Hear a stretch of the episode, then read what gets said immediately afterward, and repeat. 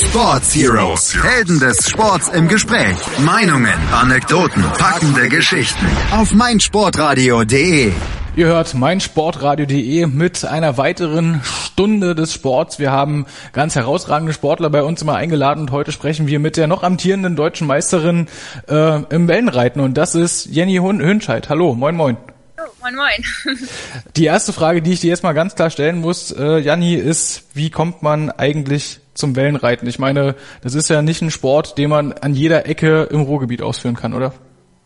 Äh, nicht wirklich. Also ich meine, heutzutage gibt's immer mehr Möglichkeiten. Also man kann auch Stand-Up-Paddeln gehen, zum Beispiel auf ähm, Seen und alles Mögliche. Und man kann eben dieses Surfer-Feeling halt trotzdem überall umsetzen und auch immer ähm, viel reisen und so. Also es gehört schon auch dazu. Aber ja, es ist wirklich keine tägliche Sache, die man jetzt so anfangen würde. Also ich bin halt durch meine Familie dazu gekommen und mir wurde es halt praktisch in die Wiege gelegt. Mir blieb eigentlich gar nichts anderes übrig. Ja, wir werden, wir, wir werden nachher noch ein bisschen gerade äh, auch über deinen Vater sprechen. Der ist ja, was Surfen angeht, ein alter Haudegen und ein sehr erfahrener äh, Mann, möchte ich mal fast sagen. Aber was mich vor allem interessiert, ähm, wie hat sich das denn bei dir in deiner Lebensgeschichte? Ich meine, du bist ja noch sehr, sehr jung, 1990 geboren, dann schon deutsche Meisterin. Dazu erstmal herzlichen Glückwunsch natürlich. Aber wie ist es denn eigentlich dazu gekommen? Also bis zum äh, Jahr 2013, wo du deutsche Meisterin geworden bist, du musst ja trotzdem auch mal eine Schule besucht haben, kannst nicht die ganze Zeit im Wasser gewesen sein, oder? Äh, ja, natürlich. Also es war schon so, äh, für mich war die Schule auch sehr wichtig, ähm, weil äh, ich habe immer so gesehen, wenn du schon da bist, dann gib jedenfalls auch alles. Ich habe gesehen, wie meine Familie arbeiten gegangen ist und für mich war es jetzt auch total wichtig, dass ich da eben gut, äh, ja, ein gutes Resultat auch abschließe und habe sogar nachher als Klassenbester abgeschlossen mit dem Einser Abitur und habe ein Stipendium bekommen und alles, also falls ich jetzt studieren würde. Und ähm, ja, das war auf jeden Fall schwierig, nebenbei schon manchmal auch den, äh, den, äh, die Zeit zum Lernen noch zu finden. Aber ich habe es eigentlich immer alles ganz gut geschafft, dass ich eben, äh, ja, dass ich mein Hobby und meinen Beruf oder meine Arbeit dann zu der Zeit gut, äh, ja, ein gutes Gleichgewicht hatte. Und ähm, es war einfach so, ich bin da eben so natürlich einfach reingeboren. Es gehörte für mich eigentlich schon immer dazu, das Surfen und war schon immer von der Alltagsroutine äh, von meiner Familie. Also es war total normal bei uns, dass man surfte. Wo und dass sich alles eben nach den Be Bedingungen auch richtet, ne? Weil die sind ja jeden Tag verschieden und äh, da muss man auch immer spontan sein und schnell die Pläne ändern können und ja, das hat, ist mir praktisch schon so angewachsen irgendwie. Ähm, wie, wie hast du das denn eigentlich gemacht? Ich meine, äh, surfen kann man ja wirklich nur äh, gerade in Deutschland in ganz begrenzten äh, Orten. Gerade in der Ostsee ist ja Wellenreiten an sich gar nicht möglich. Da muss man dann Windsurfen oder kiten oder was weiß ich. Ähm, du musst also dann auf jeden Fall schon irgendwo in der Nordsee groß geworden sein, oder? Ähm, also ich bin auf Sylt geboren, wobei meine Eltern mich schon mit nach Fuerteventura quasi entführt haben, wo ich zwei Wochen alt war. Und ich bin dann auch da zur Schule gegangen. Also ich bin äh, schon in Spanien eher dann aufgewachsen, wobei ich die Sommer immer noch auf Sylt verbracht habe und immer eine sehr große Beziehung zu Deutschland auch hatte und auch gerade zu Sylt eben, weil meine Familie dort noch lebte, also meine Großeltern und so. Und ähm, ja, es war eigentlich immer bei mir eine gute Mischung, wobei Sylt ist ja auch eigentlich mehr oder weniger eine Surferinsel und da fühlte ich mich dann auch immer gleich zu Hause. Also ja. Kann man eigentlich in Deutschland noch irgendwo anders surfen, außer auf Sylt? Also ich meine jetzt das richtige Wellenreiten? Ähm, du kannst im Eisbach surfen in München. ähm, das ist halt ein bisschen anders und das habe ich auch schon mal probiert, aber es ist schon cool zu sehen, wie die Leute das auch da umsetzen und äh, ja, man, man, man kann eigentlich immer das Beste daraus machen, wo man gerade ist und äh, ansonsten muss man halt sparen und reisen und äh, ja, man kann aber immer seinen Träumen folgen, denke ich mir. Wenn einem wirklich irgendwas wichtig ist, dann kämpft man dafür und dann schafft man das auch irgendwie. Also ja, man sollte auf jeden Fall für seine Träume kämpfen. Ich glaube, das können wir fast schon als Schlusssatz für das Interview lauten lassen, aber wir haben natürlich noch ein bisschen Zeit. Eine Stunde unterhalten wir uns mit dir.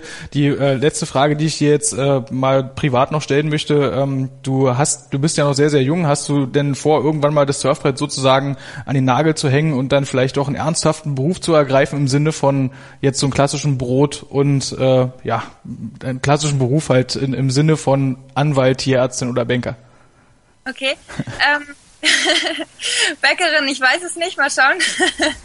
ähm, ja, also ich könnte, ich kann im Moment eigentlich sehr schwierig planen, weil im Moment habe ich so viele Reisen und so viel vor. Auch allein schon nächste Woche geht's weiter nach Indonesien und ich kann gerade meinen Arm quasi gar nicht heben, weil ich gestern ganz viele Impfungen bekommen habe und äh, bin hier gerade total in den Reisevorbereitungen. Deswegen könnte ich jetzt noch nicht wirklich sagen, was ich in ein paar Jahren machen werde. Wobei ich denke, Surfen wird für mich einfach immer dazugehören. Das äh, sehe ich auch bei meinen Eltern, die, ähm, mein Vater surft immer noch jeden Tag, der ist gerade 60 geworden und das ist eigentlich für mich das beste Beispiel, dass man eigentlich auch bis ins hohe Alter noch sehr viel Sport machen kann und auch, ja, jeden Tag auf dem Wasser sein kann und ich, ähm, vielleicht kann ich es noch mit irgendwas anderem kombinieren. Also ich hatte auch immer schon großes Interesse daran, Psychologie zu studieren vielleicht Wobei im Moment äh, lerne ich so viele verschiedene interessante Leute kennen, dass es für mich eigentlich schon ein sehr gutes äh, Studium so an sich ist.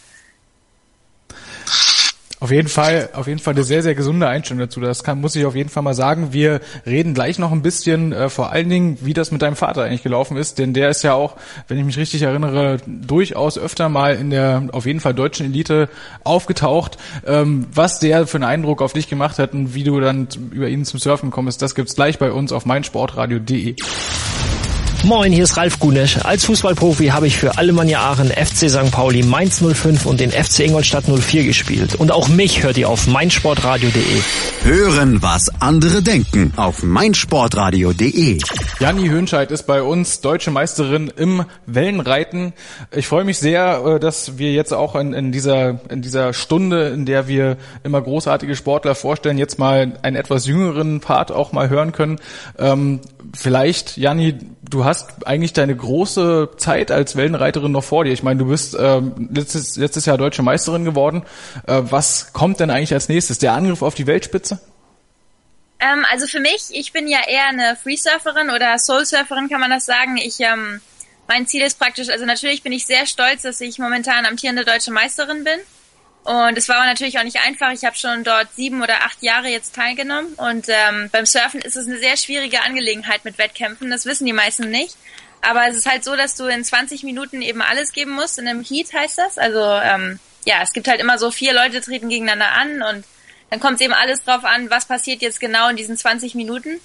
Und es ist halt beim Surfen schwierig, weil äh, jeder hat seinen anderen, seinen eigenen Stil und ähm, man kann eben nie voraussagen, was die Wellen dann machen werden. Also es ist schon auch eine Glückssache mit.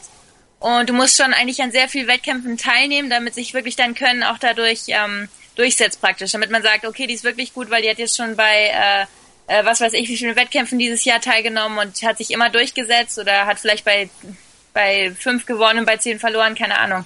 Ähm, aber es ist eben schwierig, wenn man, äh, so wie ich aufgewachsen bin, also ich hatte eben nie wirklich viel Druck von meinen Eltern. Und es gab eben auch noch nicht viele Surfer auf den Kanaren. Ich war eigentlich immer das einzige Mädchen auf dem Wasser. Ähm, ist halt schon sehr schwierig, jetzt dahin zu kommen, wo zum Beispiel eine Hawaiianerin oder Australierin äh, jetzt ist, wo die schon zum Beispiel angefangen haben zu surfen, wo sie äh, nur vielleicht drei Jahre alt waren oder so und gleich Videoanalysen hatten und eine bestimmte Ernährung und eben gleich am Platz aufgewachsen sind, wo sehr viel gute Surfer, äh, ja, wo es sehr viele gute Surfer eben gibt. Das ist halt schon eine ganz andere Einstellung so und da kann man jetzt wirklich nicht mehr mithalten. Ähm, also vom Können schon, aber von der Intensität ist es halt komplett anders. Also du musst das andere, das Ganze wirklich komplett anders angehen und ähm, ja, und es geht auch so ein bisschen, äh, manchmal habe ich da fast das Gefühl, dass Frauen, also dass es von Frauen verlangt wird, bei Wettkämpfen so ein bisschen zu surfen wie Männer. Also es sind halt bestimmte Sachen, die man da erfüllen muss und ja, ich surfe eigentlich ganz gerne so meinen eigenen Stil und gehe meinen eigenen Weg. Also ich bin eher eine Free-Surferin. Also man muss sich das dann aber so vorstellen, dass bei irgendwelchen Wettkämpfen, dass es dann so ist, du musst in 20 Minuten dann äh, das Beste zeigen, das heißt äh, ein gewisses Programm zeigen und dann gibt's Punktrichter, die das bewerten. Nach was für Maßstäben bewerten die das? Dann geht da die Schwierigkeit vom Programm mit ein oder die Fehlerfreiheit oder wie macht man das? Ja, das ist ja praktisch immer so äh, die Größe von der Welle natürlich, ob du jetzt äh, die größte Welle in den 20 Minuten bekommst äh, was du jetzt auf der Welle machst, wie radikal jedes Manöver ist, wie viele Manöver du auf dieser einen Welle machst und ähm, das ist eben nachher eine Kombination aus deinen zwei besten Wellen und maximal darfst du normalerweise zehn nehmen oder so. Und äh, ja, und natürlich ist es halt eine schwierige Sache, auch weil das vom Schiedsrichter eben beurteilt wird. Und es halt schon manchmal auch eine graue Zone ist, wie radikal war das jetzt wirklich, kann man das einschätzen, wie ähm, ja, wie jemand der Stil von jemandem ist. Es kann schw manchmal schwieriger aussehen oder weniger und das ist eben eine sehr subjektive Sache eigentlich. Es ist ein bisschen schwierig bei Surfen. Also es ist nicht so, dass der Erste ins Ziel kommt, der jetzt am schnellsten ist und der gewinnt dann, sondern es ist immer auch, ähm, ja, wie die Judges das eben sehen, also die Schiedsrichter. Nun bist du aber amtierende deutsche Meisterin, also ähm, das kann auf keinen Fall alles nur Glück gewesen sein. Du hast ja vorher auch schon äh, sportliche Erfolge gefeiert. Das war jetzt erstmal nur das erste Tüpfelchen auf dem i, oder? Auf jeden Fall, also es war echt, äh, ich hätte eigentlich besser, hätte es für mich gar nicht laufen können letztes Jahr, weil ich bin ja auch in drei Finalen mitgesurft. Also ähm, ich habe ja zwei Titel geholt beim Shortboarden, beim Longboarden und bei den Männern bin ich auch mitgesurft durch Zufall und bin dann noch äh, Dritte geworden, was ich auch nie erwartet hätte. Also ähm, ja, es hätte besser nicht laufen können, aber wie gesagt, ich habe schon acht Jahre daran teilgenommen und bin eigentlich fast immer Zweite geworden. Also ich bin immer ins Finale gekommen, aber es hat eben nie ganz gelangt. Und es ist schon ein bisschen frustrierend dann, wenn, ähm, ja, wenn man immer so viel Geld ausgibt und es sind meistens die Bedingungen auch nicht ganz so gut, wo an den Stränden, wo wir waren. Und es ist einfach, äh, ja, man muss es lieben, das Contest surfen. Ich glaube, äh, ohne eine, große Portion an Leidenschaft könnte man sowas auch gar nicht durchhalten. Alleine schon deswegen, weil die Meisterschaften, ich glaube, die 2014 finden auch in Frankreich statt. Ähm, es ist also nicht so, dass das alles gleich vor der Haustür wäre. Wirst du denn 2014 eigentlich auch wieder teilnehmen? Hm, ich bin gerade am entscheiden, weil ich habe nämlich eine andere ganz tolle Möglichkeit, auf die Mentawai-Insel zu fahren. Und das ist in Indonesien und da habe ich ja einen Fototrip geplant, also bin ich gerade noch in der heißen Entscheidungsphase. Aber ja, mal schauen. Man muss ja auch nicht jedes, Teil, jedes Jahr teilnehmen. Es ist ja auch, äh, ja, man kann sich aussuchen, was man macht. Also wie gesagt, ich habe nicht den Druck, dass ich jetzt an der Weltspitze mitsurf, wo ich jetzt jeden einzelnen Contest mitmache, sondern ich mache sehr viele vielfältige Sachen, ein großer Teil von meiner Karriere ist ja auch das Modeln und eben den ganzen Surf, ähm, das ganze Surfer-Feeling rüberzubringen und auch hoffentlich andere Leute da zu inspirieren, dass sie eben selber auch ihren eigenen Traum leben. Also jetzt irgendwas mit Sport machen, Schönes oder ja, ihren eigenen Weg gehen, ne? Über das, Mod über das Model müssen wir gleich noch reden. Da habe ich nämlich Fotos gesehen, die mich ein bisschen, ja, ich weiß nicht, irritiert haben, möchte ich schon fast sagen. Äh, letzte Frage aber zu deinem sportlichen Plänen noch. Ähm, was ist denn eigentlich, gibt es irgendwelche Weltcups im Wellenreiten und ähm, wenn du da mitmachst, du hast gerade schon gesagt, die Hawaiianer, die Australierin, das ist eine andere Professionalität, die da an den Tag gelegt wird. Was, wo würdest du einschätzen, würdest du in so einem Weltcup landen? Äh, das kann man nie sagen. Also ich habe auch vorher schon mal an der Europameisterschaft teilgenommen, da habe ich aber noch nicht so lange gesurft. Da war ich, glaube ich, 15 äh, oder so. Und da bin ich Neunte geworden, was eigentlich für Europa eigentlich sehr gut ist. Aber klar, es ist äh, immer eine Glückssache. Du kannst es nie wirklich voraussagen. Und natürlich wäre ich äh, dieses Jahr schon sehr gerne auch zur Weltmeisterschaft mitgefahren äh, weil das ist ja so, wenn man deutsche Meisterin wird, dann ähm, hast du die Möglichkeit, das, äh, also Deutschland international auch zu vertreten mit dem Nationalteam. Aber leider konnte ich es nicht organisieren, dass wir da ähm, hinfahren konnten, weil ähm, ja, es gab irgendwie Probleme beim deutschen Wellenradverband, ich weiß es nicht, aber es ging leider nicht und ja, natürlich ist es dann schon ein bisschen enttäuschend, wenn man deutsche Meisterin wird und man erreicht so viel wie letztes Jahr, aber irgendwie geht's dann auch nicht viel weiter. Also es dann, dann hast du es erreicht. Also ja, Du kannst höchstens vielleicht andere Contests mitmachen, wie in Australien. Da ist ein Longboard-Contest, der interessiert mich sehr. Das heißt äh, Nusa Festival. Und ich würde vielleicht schon mal, ähm, ja, vielleicht auch mal planen, woanders hinzufliegen und mal eine ganz andere Szene auszuchecken. Also ja, auch mich mit anderen Leuten zu vergleichen, weil bei der deutschen Meisterschaft sind ja jedes Jahr auch immer wieder so die gleichen Gesichter dabei.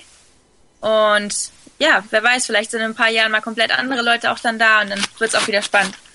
Ist denn so ein, so ein Typ wie Philipp Köster, der ja ähm, immerhin inzwischen auch schon Weltre Weltmeister im, im Windsurfen geworden ist, ähm, der kommt ja auch aus eigentlich den Kanarischen Inseln. Teneriffa ist der, glaube ich, aufgewachsen, oder? Ähm, das ist doch eigentlich quasi dein Gebiet, dein Trainingsgebiet, oder? Ähm, ja, also es ist ja natürlich anders, Windsurfen und Wellenreiten. Ja, ja, klar. Ähm, okay, es wird mich auch verwechselt, deswegen wusste ich jetzt nicht genau. ähm, ja, also das ist auf jeden Fall, ich bewundere das total, was, äh, was der Philipp Köster da macht und äh, finde ich super, dass äh, jemand auch auf den Kanaren aufgewachsen ist, auch Deutscher ist, das kann man sich immer gleich mit identifizieren und äh, ja, Daumen hoch und weiter so. Ja. Cool. Wir werden, wir werden mal gleich noch ein bisschen äh, auf, auf dieses Thema Modeln eingehen. Ähm, das interessiert mich nämlich wirklich brennend, wie das alles so zusammenläuft. Äh, zunächst mal machen wir ein bisschen Musik und wir sind dann gleich wieder da. Ihr hört meinsportradio.de mit den Geschichten des Sports. Eine Stunde mit Surf deutscher Meisterin Janni Hönscheid. Moin. Moin. Hast das Spiel gesehen? Ja. War ganz gut, ne? Der HSV-Talk mit Sven. Ganz provokant gefragt, mit Adler wenn wir abgestiegen? Analysen. Ich sehe das durchaus positiv. Hintergründe. Mit dieser Ausgliederung unterwirft sich die Fußball AG dem Aktienrecht. Und offene Worte. Das war einfach nicht schön. Ich will sowas nie wiedersehen. Der, der HSV-Talk. Jede Woche neu. Auch als Podcast erhältlich. Auf meinsportradio.de. Janni Hönscheid ist bei uns Deutsche Meisterin im Wellenreiten und nebenbei aber auch noch ein, ja, eine wunderhübsche Vertreterin der Wellenreiterin Zunft, das muss man wirklich mal ganz klar so sagen. Da liegt es dann auch nicht äh, so weit fern. Äh, Janni, du, du arbeitest tatsächlich relativ, na, ich möchte fast schon sagen, hauptberuflich eigentlich als, als Model. Äh, wie kann man überhaupt Sport und Modeln so ähm, über, in, in, unter einen Hut bringen? Ähm, also für mich ist ganz ehrlich, ist es eigentlich die beste Verbindung, die es gibt, weil ähm, Sport gibt dir Selbstbewusstsein und das drückt sich darin aus, dass du dich wohl in deinem Körper, in deinem Körper fühlst und eben ähm, ja, das verkörperst, dass äh, das Sport attraktiv macht, dass du eben nicht nur jetzt Model sein willst und achten musst, wie du aus, was du jetzt genau isst oder wie dünn du sein musst oder keine Ahnung, sondern dass es wirklich ja attraktiv ist, dass du sportlich bist, stark bist und eben das ausstrahlst, dass du dich wohlfühlst. Das ist für mich äh, eine super, ein super guter Zusammenhang und ähm, ich bin auch stolz, wenn ich das, wenn ich Jugendliche dazu animieren kann, dass sie sagen, ey, guck mal, so will ich, sowas will ich auch ausstrahlen, ich will mich wohlfühlen, ich will stark sein, ich will dynamisch sein und ich will ähm, ja Sport machen, draußen sein in der Natur, weg von den ganzen Telefonen und den ganzen Computern und ähm, ja, das einfach zu leben, was man möchte das ist für mich äh, ist für mich ein Erfolg, wenn ich das erreichen kann. Die Frage, die ich jetzt stelle, ist übrigens kein Witz. Das ist vielleicht vor allen Dingen auch für unsere weiblichen Hörerinnen und für die männlichen, die sich mit Heavy Metal äh, identifizieren, interessant. Ähm, ich habe ganz schlimme Erfahrungen gemacht, was lange Haare und Salzwasser angeht. Bei dir allerdings ähm, muss ich ganz ehrlich sagen, wenn man das auf den Fotos so sieht, sieht das eigentlich frisurentechnisch ziemlich gut aus. Hast du da noch nie Probleme gehabt? Ähm, also ich lasse meine Haare so ein bisschen machen, was sie wollen. Ich versuche jetzt nicht sie irgendwie, ähm, ja, ich habe früher mal so, wollte ich, wollte ich sie irgendwie ganz bestimmt so haben und es hat einfach nicht geklappt, weil das eigentlich auch mit Schminke und mit Schmuck so ist, dass äh, ja, egal wie du dich dekorierst, wenn du ins Wasser geht, das spült immer sofort alles weg. Und das ist aber auch das Schöne daran, dass es eben so eine reinigende Sache ist. Also es spült auch deine Gedanken weg und alles irgendwie, was zu viel ist, ist weg und das ist einfach eine sehr pure Sache, also Surfen dass du im Meer bist und so, das ist sehr schön. Und deswegen habe ich es eigentlich schon ziemlich lange aufgegeben, dass ich irgendwie, äh, ja, meine Haare versuche einzusperren oder dass sie jetzt irgendwie bestimmt aussehen. Die machen einfach, was sie wollen. das ist da wahrscheinlich auch die äh, klügste Entscheidung. Also das kann ich mir schon vorstellen. Aber mal zurück zum Thema Modeln. Ähm, wie, wie kommt denn dann eigentlich so ein Modeljob für dich zustande? Von dir existieren ganz, ganz viele Bilder, die dann auch ähm, irgendwas mit Strand, Wasser und ganz auch, auch mit, mit dem Wellenreiten an sich zu tun haben. Ähm, Gibt es da bestimmte Agenturen dafür? Wer, wer ist dann derjenige, der auf dich zukommt? Also ähm, momentan ist es für mich so eine ähm, ganz gute Kombination, weil ich meine Sponsoren natürlich habe ich nenne mal kurz, das ist also Chiemsee, Rockstar, Vans und Excel und natürlich North Shore, das ist mein äh, Familien-Surfshop auf Fuerteventura, die unterstützen mich auch. und ähm, das sind eben, äh, das ist super, weil durch die bekomme ich eben Kontakte zu bestimmten Shootings oder wir shooten eben für Chiemsee zum Beispiel, ähm, waren wir gerade auf äh, Mauritius vor ein paar Wochen. Und das ist halt so eine Sache, das sehen dann wieder andere und sagen, Mensch, guck mal, die würden wir auch gern buchen für irgendwie was komplett anderes oder ja, das ist eigentlich immer so eine Sache kommt zur anderen. Dann hast du wieder Interviews und so. Also im Moment läuft das ganz gut so. Und ich bin aber gerade auch im Gespräch mit einem Management, also mal gucken, ob sich in, äh, ja, ob ich da noch ein bisschen Hilfe bekomme, weil manchmal ist es ganz alleine auch schon ein bisschen anstrengend. Das heißt, du suchst also nach einer Möglichkeit, das alles noch ein bisschen zu professionalisieren sozusagen. Ähm, jetzt gab es aber von dir schon Fotos in einer, sagen wir mal, sehr bekannten Zeitschrift, die wahrscheinlich jeder, jeder schon mal in Händen gehabt oder wenigstens gesehen hat. Du, du warst auf dem Titel äh, von Playboy quasi, wenn du eine Rockband wärst, wärst du auf dem Cover vom Rolling Stone gewesen, also quasi die, die höchste Weihe, die man fast schon irgendwie erreichen kann. Jetzt die Frage eins ist, wie, wie ist das zustande gekommen damals? Ähm, ja, das ist für mich natürlich eine totale Ehre, dass ich es auch äh, gerade aufs Cover geschafft habe. Das konnte ich ja selber auch gar nicht glauben. Also ja, und dann auch noch so tolle Bilder. Also ich war echt total stolz und bin super zufrieden mit meiner Entscheidung, das auch zu machen.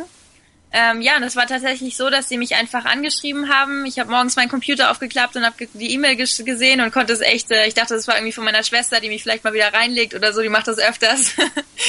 und ähm, ja, ich konnte es selber gar nicht glauben, aber dann habe ich natürlich lange überlegt und musste auch genau schauen, wie die Fotos werden und mich eben wirklich damit befasst mit der ganzen Sache und auch das Team erstmal kennengelernt, den Fotografen, der war hammergut und ja, das ist auf jeden Fall schon eine Sache, in die du dich wirklich reinstürzen musst und gucken musst, ganz genau, wie du alles machst. Und das muss gut überlegt sein, auf jeden Fall.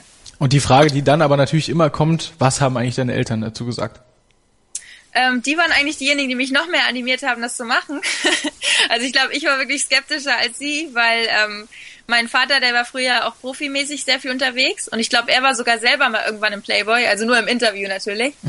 Ähm, und meine Mutter hat ihn halt früher mal so gemanagt und so ein bisschen und dann war das eigentlich ganz, ähm, ja, die konnten das auch, gleich so einschätzen, was, was das wirklich wird und was es bedeutet auch, ne, dass es wirklich eine große Ehre ist und dass Playboy wirklich ein, äh, ja, ein ganz tolles Magazin ist auch.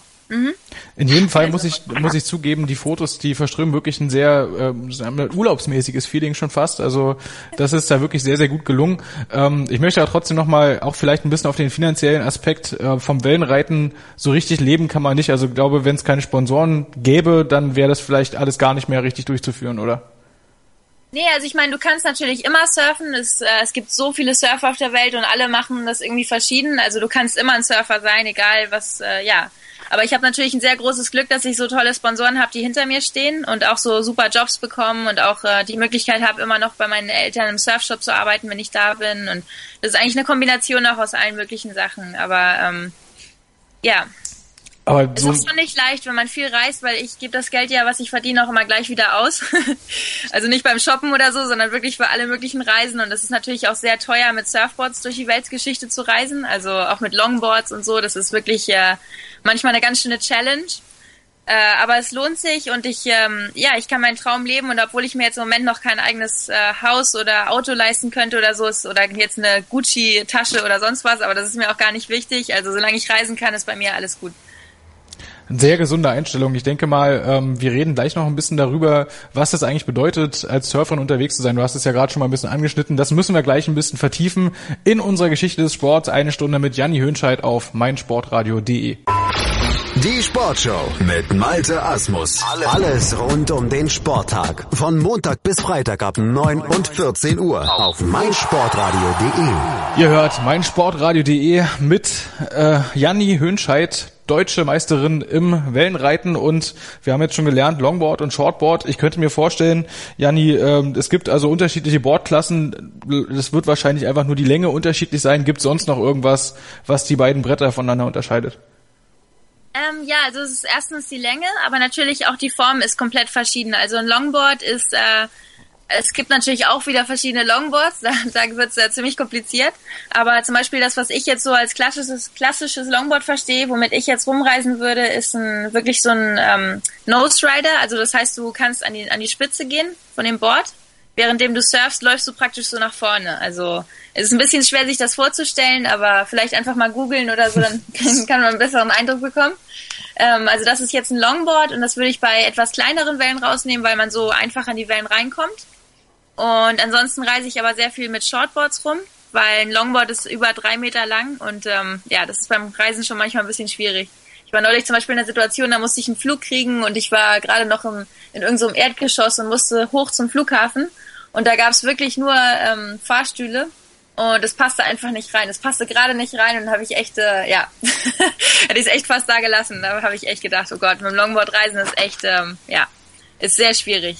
Aber ja, wäre auch nicht spannend ohne Herausforderung. Und man lernt auch so immer ganz lustig, das ist eigentlich lustig, weil man lernt so immer die lustigsten Leute kennen, auch an Flughäfen und so, die helfen einem immer und es ist eigentlich ziemlich spannend und es ist eigentlich fast cooler, mit so einem Board zu reisen als ohne, weil sonst wäre es zu einfach und du würdest nicht so viel erleben.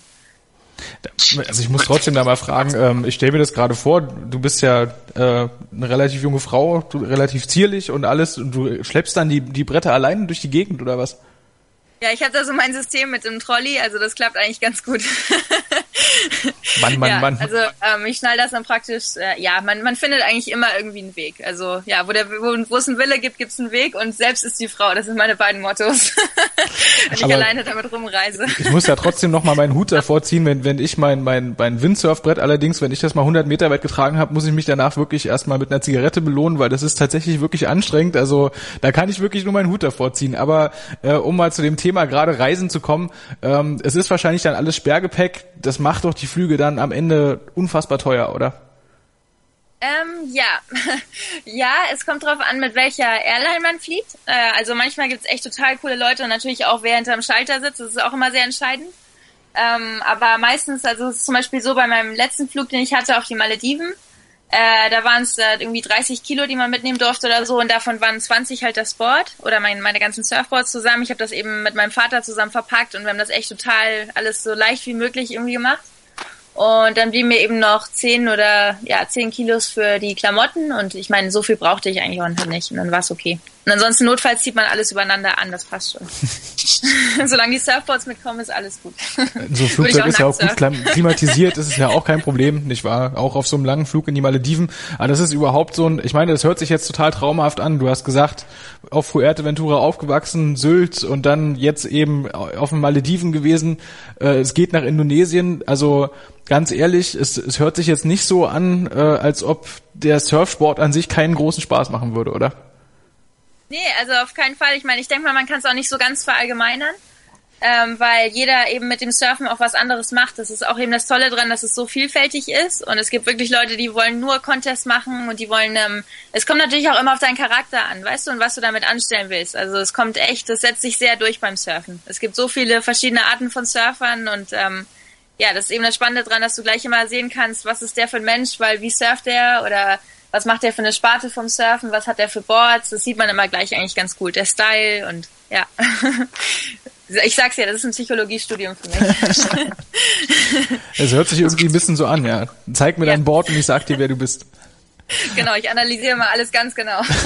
Wenn jetzt aber, wenn jetzt einer von unseren Hörern sagt, okay, Wellenreiten, das klingt natürlich nach einer Nummer, Indonesien, Malediven kann ich mir auch gut vorstellen und ist jetzt ein blutiger Anfänger. Ähm, wie muss man sich das vorstellen? Ich meine, Surfschulen in Deutschland gibt es eine ganze Menge fürs Windsurfen, klar, fürs Kitesurfen auch, äh, fürs Wellenreiten.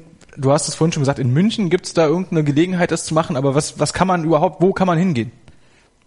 Also ich würde einfach äh, nach Sylt fahren und äh, direkt zum Surfclub Sylt gehen natürlich und ähm, da einfach ein bisschen rumfragen und da findet man eigentlich immer was. Also auf jeden Fall. Und dann, ja, wer eine Alternative haben will und äh, nicht so lange reisen will nach Indonesien oder Malediven, kann auch nach Fuerteventura fliegen. Das ist ja nur vier Stunden weg. Und da gibt's auch unendlich viele Surfschulen und äh, auch eigentlich Wellen für alle, ja, für alle Stufen, für, für, von Anfänger bis fortgeschritten bis Profi. Also ja. Hast du schon mal, hast du schon mal Erfahrung gemacht mit der französischen Atlantikküste? Äh, mit Frankreich und so? Ja. Äh, ja, da war ich ja natürlich bei den ganzen letzten Meisterschaften, die haben ja alle da stattgefunden, also die deutsche Meisterschaft. Ja. Und ähm, ja, finde ich eigentlich auch ganz nett. Dann ja. haben wir doch jetzt ein schönes Sammelsurium äh, zusammengestellt. Wenn man jetzt in so eine Surfschule geht, die Boards muss man sich ja nicht gleich kaufen, die kann man sich da sicherlich auch ausleihen, oder? Genau, also man fängt immer am besten erstmal mit so einem, äh, vielleicht ein Schaumbrett sogar an oder eben etwas größeren Board und übt dann halt erstmal damit, gibt, hat, äh, nimmt vielleicht Unterricht oder so und wenn nicht, dann fragt man am besten Leute am Strand, äh, wo die Strömung ist, wo man am besten rauskommt, sind das Bedingungen für mich oder nicht. Also da kann man auch sich immer ganz gut unterhalten oder einfach im Surfshop nachfragen.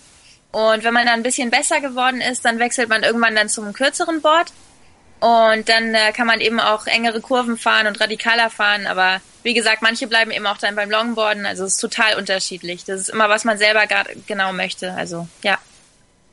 Okay, und ähm, dann, was mir noch in Erinnerung ist, äh, habe ich nämlich auch selber mal gemacht, das, das berühmte Buddyboard, was ja tatsächlich nur ungefähr von, von Kinn bis Kniescheibe reicht.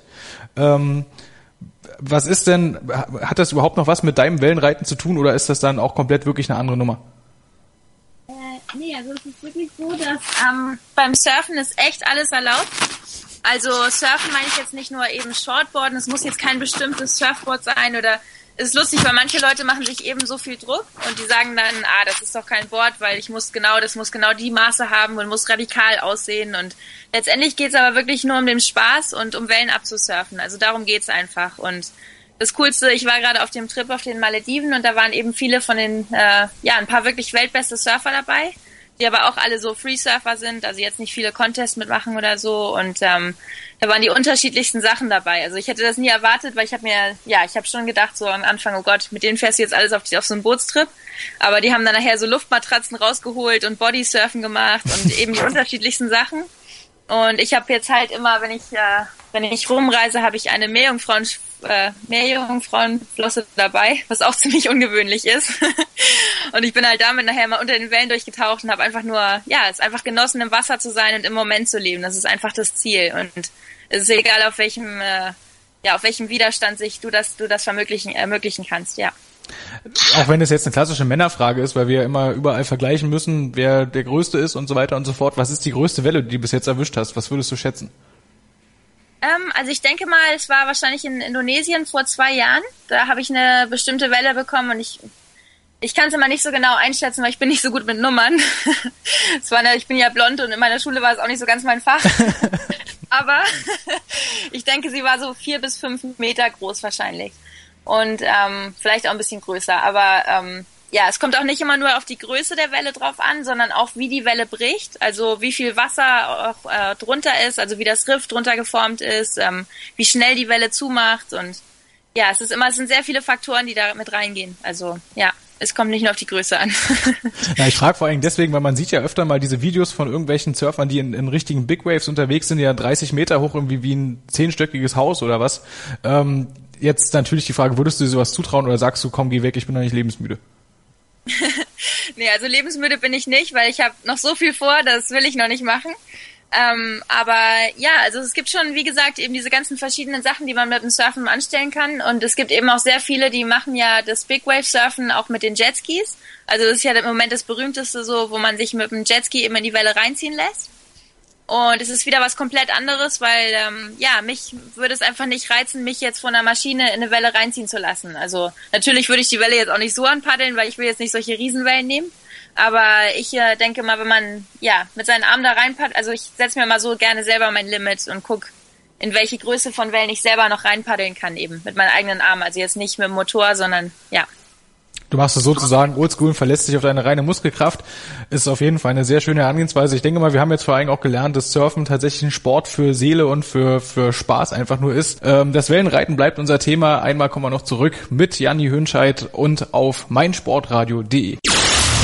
Hallo liebe Hörer, mein Name ist Yannick Lebherz. Ich bin Schwimmer der deutschen Nationalmannschaft und ich höre meinsportradio.de. Hören, was andere denken auf meinsportradio.de. Janni Höhnscheid, deutsche Meisterin im Wellenreiten, Shortboard und Longboard, immerhin, also gleich doppelte deutsche Meisterin geworden.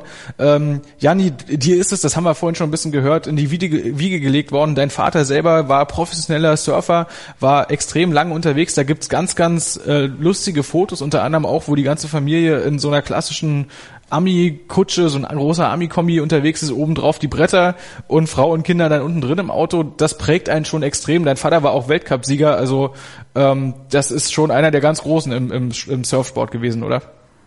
Auf jeden Fall, also da ist man eben total stolz drauf und es ist sehr cool, wenn man, ähm, also ich meine, ich denke mal, jede Familie hat ihre eigene Geschichte und ihre eigene Verbindung. Aber das Surfen hat uns eben als Familie total zusammengebracht und wir verstehen uns einfach deswegen auch so gut und sind alle eben, äh, ja, ich liebe es, mit meinem Vater surfen zu gehen oder mit meiner Mutter über meine Wellen zu reden, die ich gerade hatte oder was weiß ich. Und äh, ja, es ist auf jeden Fall eine totale Verbindung, die uns eben noch zusammenführt und dass wir eben auch eher als Freunde sind, als nur jetzt Vater und Tochter. Ja. Das Witzige ist, dass dein Vater ja nicht nur erfolgreicher Surfer selber war, der ist auch extrem äh, ähm, ja entscheidend irgendwo auch in der Entwicklung von von den Boards gewesen. Ähm, also der kommt tatsächlich auch so richtig aus dem Puls der Zeit, als die Surfbretter sich damals zu dem entwickelt haben, wie wir sie heute kennen, oder? Total. Und das Verrückte ist, es war noch nicht mal eigentlich, wenn ich mir die Fotos von meinen Eltern angucke, also von meinem Vater, wo der früher echt noch Boards gesurft hat, die zum Teil fast quadratisch noch waren äh, wenn man sich das überlegt, das ist echt noch gar nicht so lange her und das war echt eine sehr schnelle Entwicklung eigentlich in der Zeit und ähm, ja, es ist schon sehr spannend, wenn er uns dann so die ganzen Anekdoten aus der Zeit erzählt und wenn ich jetzt auch in seinem Buch stöbern kann, was er ja selber geschrieben hat über die ganze Windsurf-Geschichte und wie er das alles so aus seiner Sicht erlebt hat. Ähm, das ist echt, da gucke ich immer wieder ganz gerne nach und gucke mir die lustigen Bilder an und so und das ist echt, äh, ja, es ist lustig, weil das eben noch gar nicht so lange her war. Mhm. Ähm, was äh, der Biografie von deinem Vater auch auffällt, der hatte mal eine ziemlich schwere Verletzung, gebrochene Halswirbel, das ist, ähm, da haben wir noch gar nicht drüber gesprochen, äh, die, die gesundheitlichen Risiken beim Surfen. Ist dir schon mal irgendwas passiert? Ich meine, außer jetzt vielleicht ein bisschen Sand im Auge oder so. Ich meine jetzt also wirklich richtige Verletzung. Ist da Wellenreiten ein riskanter Sport oder sagst du eher, dass das ist eher so ein Unglücksfall, der so ein Einzelfall ist? Ähm, sagen wir mal so, es ist jetzt nicht wie beim Skateboarden zum Beispiel, weil beim Skateboarden, äh, da knallst du ja auf den Asphalt, wenn du dir irgendwas tust. Deswegen, also wenn du jetzt irgendwie runterfliegst oder so. Aber beim Surfen ist es halt immer das Wasser normalerweise hoffentlich, was sich auffängt und nicht das üble Riff oder so. Also ähm, ja, es gibt schon so Verletzungen wie zum Beispiel in Indonesien und Malediven. Da bin ich jetzt gerade mit einigen äh, Cuts auf mein Bein wiedergekommen, also mit einigen Kratzern und vom Riff und so. Da, da entzündet sich das auch immer sehr schnell. Ähm, ja, also sowas passiert halt öfters oder du hast halt sehr dolle äh, Überlastungen auf dein, auf dein, äh, auf dein, weil du paddelst ja immer sehr viel mit den mit den Armen halt nur in Schultern und so, da hast du eben immer, ja, deine Schultern sind ziemlich schmerzhaft oder dein Rücken und ja. Und so die schlimmste Verletzung, die ich eigentlich bisher vielleicht hatte, war eine Verkalkung im Oberschenkel, was eigentlich sehr, sehr komisch klingt. Es klingt, als wäre ich eine Waschmaschine oder so. ähm, aber das war so, weil ich habe mein Board abgekriegt und dann hat sich das eben drin so, ähm, ja, dass irgendwie so ein, so ein neuer Knochen entstanden oder irgendwas in meinem Bein und ich konnte mein Bein gar nicht flexen für vier oder fünf Monate. Und das war schon eine üble Sache, auch weil ich auf Fuerteventura war und man konnte nicht so genau rausfinden, was das jetzt genau ist. Und ich musste von einem Arzt zum anderen gehen und ja, das war schon ein bisschen frustrierend. Aber sonst, ähm, ja, man hat halt immer so ein Wehwehchen, aber letztendlich für wie viel man surft, lohnt sich das eigentlich auch. Genau, außerdem ist Surfen ja auch eine Outdoor-Sportart und definitiv was anderes als Heimer. Äh, deswegen muss man da eventuell auch mal damit leben, dass es ab und zu mal ein bisschen zwickt und zwackt. Äh, Janni, ich bedanke mich wirklich sehr für das Interview mit dir. Die letzte Frage, die ich dir noch stellen möchte, ist ähm, deine großen Ziele. Ich meine, du bist ja wirklich noch sehr, sehr jung. Als 1990 Geborene, da hat man ja sein, sein ganzes Leben noch vor sich. Was ist so in nächster Zeit das, was du unbedingt schaffen willst und vor allen Dingen so, was du dir in deinem, in deinem Leben noch vorgenommen hast? Ähm, also im Moment lebe ich wirklich, ähm, ich sag's immer wieder, aber es ist, stimmt einfach so, dass ich wirklich mich auf den nächsten Job gerade total fokussiere und freue auch. Und ich bin halt jemand, der sehr ähm, auch proaktiv ist. Also ich bin wirklich, ich mache auch sehr viel am Computer und sehe immer neue Möglichkeiten und neue Ideen, was man noch machen könnte. Und ich gebe halt auch ganz gerne meine Kreativität so in meinen Job hinein. Und deswegen, wir haben eine sehr coole Fotostory organisiert, die jetzt äh, nächste Woche stattfindet. Und da fahre ich eben mit dem, ähm, mit dem Topmodel hin, die auch schon mehrmals auf dem Cover vom Playboy war, auch international. Und die surft halt auch zufälligerweise. Und mit der war ich gerade auf Malediven. Ähm, ja, und nächste Woche werden wir zusammen nach Bali fahren und da ein bisschen rum, rumcruisen und dann nach Mentawai-Insel fahren. Und ähm, ja, es wird auf jeden Fall sehr spannend und einiges passieren. Ich würde dranbleiben. Bevor jetzt unsere Hörer gleich vor Neid sterben. du darfst die letzten Worte der ganzen Sendung gehören dir. Du darfst sie uns auch gerne auf Spanisch sagen. Egal, wenn du unsere Hörer jetzt grüßen möchtest, dann bitteschön. Die letzten Worte? Ja. Ähm, ich hoffe, dass ähm, ja, dass jemand, dass, dass, dass ihr alle was ein bisschen mitnehmen konntet von meiner Einstellung und ich hoffe, dass jeder seinen eigenen Traum leben kann und dass jeder Spaß daran hat, im Moment zu leben und in der Natur zu sein. Das, das hoffe ich. Waren nicht ganz die letzten Worte, die sind nämlich meine. Das war eine Stunde mit Janni Höhnscheid, Deutsche im Wellenreiten. Es hat mich sehr gefreut, war ein sehr schönes Interview. Äh, wir hören bestimmt von dir nochmal, wenn die nächsten Wettbewerbe anstehen, auch wenn Contest ja für Wellenreiter nicht das Wichtigste ist. Aber da wir ein Sportradio sind, müssen wir natürlich ab und zu auch mal den Wettkampfgedanken ein bisschen nach vorne stellen. Es war auf jeden Fall sehr, sehr schön und schaltet auch nächste Woche wieder ein. Dann gibt's eine neue Geschichte des Sports auf meinsportradio.de. Sports Heroes, Helden des Sports im Gespräch auf meinsportradio.de. Sí.